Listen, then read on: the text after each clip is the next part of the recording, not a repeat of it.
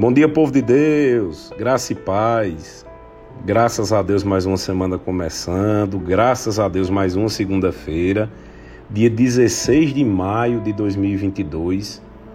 Mais uma vez eu te convido, ouve essa mensagem até o fim, medita na palavra de Deus, que essa semana vai ser uma bênção. Queria meditar hoje a respeito de oração, mas eu queria abordar de uma forma diferente. 1 Samuel, no capítulo 1, conta a história de Ana, uma mulher estéril. E por ela ser estéril, por ela não ter filho, ela era muito triste. A partir do versículo 10 diz assim: E com a alma amargurada, chorou muito e orou ao Senhor.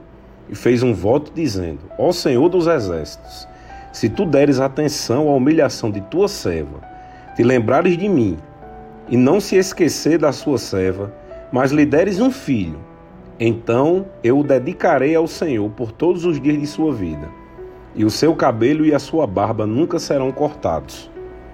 Versículo 17. Eli respondeu: Vá em paz, e que o Deus de Israel lhe conceda o que você pediu. Enquanto Ana orava, o sacerdote estava vendo que ela estava orando. E ele foi e deu essa palavra a ela: Vai dar tudo certo. Ana ela poderia ter recebido aquela palavra ou não. Nós somos tentados, queridos, muitas vezes a fazer oração e não confiar na nossa própria oração. Se nós não confiarmos no que a gente está pedindo a Deus, o que Deus vai nos conceder aquilo, não vai adiantar. Porque sem fé é impossível agradar a Deus. Deus se move através de oração e através de fé. Mas nós precisamos crer naquilo que estamos pedindo.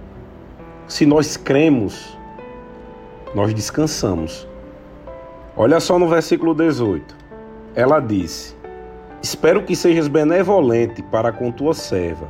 Então ela seguiu seu caminho, comeu, e seu rosto já não estava mais abatido. Olha só que interessante. O rosto dela já não estava mais abatido. Ela resolveu mudar a forma como ela estava enxergando as coisas. Ela fez um pedido a Deus e ela descansou. Mas por que ela descansou? Porque ela tinha certeza que ia dar certo. Isso é fé. Oração e fé andando juntos.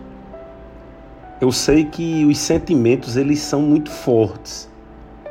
Maior do que os sentimentos precisa ser a nossa fé. E tem que ser visível que nós confiamos naquilo, assim como foi com Ana. No versículo 19: Na manhã seguinte, ela e o marido se levantaram, adoraram ao Senhor, então voltaram para casa em Ramá. Então, assim, no outro dia, ela já começou a agradecer a Deus. E ela fez a parte dela. Diz aqui que ela teve relação sexual com seu marido. E o Senhor se lembrou dela.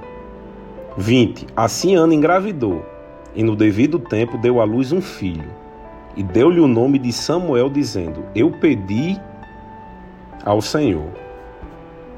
Então, além dela ter acreditado, crido que ia dar certo, nem por isso ela ficou esperando que acontecesse de forma sobrenatural. Queridos, ela fez a parte dela. Só que ela fez a parte dela em paz. Aquilo não perturbou mais Ana e veja que foi rápido. O que será que nós podemos fazer para que aconteça os nossos pedidos de oração? Primeiro, nós precisamos ter fé. Nós devemos orar, mas nós precisamos descansar. Eu queria te convidar para que essa semana você meditasse a respeito do que você quer que o Senhor te ajude. Tira um tempo de oração, mas acima de tudo, muda o teu rosto, muda essas emoções. Que não seja pesado, mas que seja leve e usufrua do melhor, porque vai acontecer. Acalme o seu coração, vai acontecer, vai acontecer. Amém? Pai, eu quero te agradecer, Pai, por essa palavra, porque a tua palavra, Senhor, ela é viva ela não é morta, Senhor, ela é viva e ela vai se cumprir nas nossas vidas. Eu declaro uma semana leve, uma semana em paz, Senhor. Eu declaro em nome de Jesus que toda dificuldade vai se transformar em facilidade e todos vão crer que só pode ser tu nas nossas vidas. Declaro nossa família protegida, guardada e livre de todo mal.